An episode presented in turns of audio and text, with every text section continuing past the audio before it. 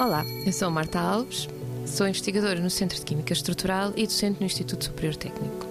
É de conhecimento comum que existem hum, algumas lesões onde é preciso, por exemplo, pôr um, um, parafuso e mais tarde fazer uma segunda cirurgia para remover o, o parafuso. Uh, a minha investigação foca-se em materiais metálicos, portanto, materiais que tenham capacidade de suportar exatamente as exigências quando, por exemplo, se parte um osso e depois conseguem ser reabsorvidas ao final de, de, um determinado tempo, depois do osso já ter regenerado, sem haver a necessidade de fazer a segunda cirurgia. Com o evoluir da, da tecnologia, nós agora estamos a entrar numa era em que é muito conhecido um, a impressão 3D.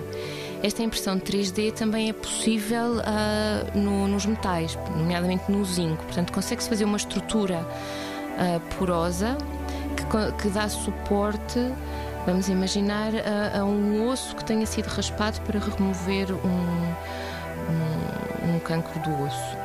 Consegue-se colocar o zinco para dar suporte ao osso, para ele regenerar e ao mesmo tempo libertar o anticancerígeno que pode um, prevenir que novas células venham a, a desenvolver esta solução de anticancerígeno, anti-inflamatório, ou mesmo uh, compostos que possam uh, favorecer o desenvolvimento e a regeneração da, das células ósseas, é o que nós estamos a estudar no nosso laboratório e como elas vão afetar então a degradação do zinco.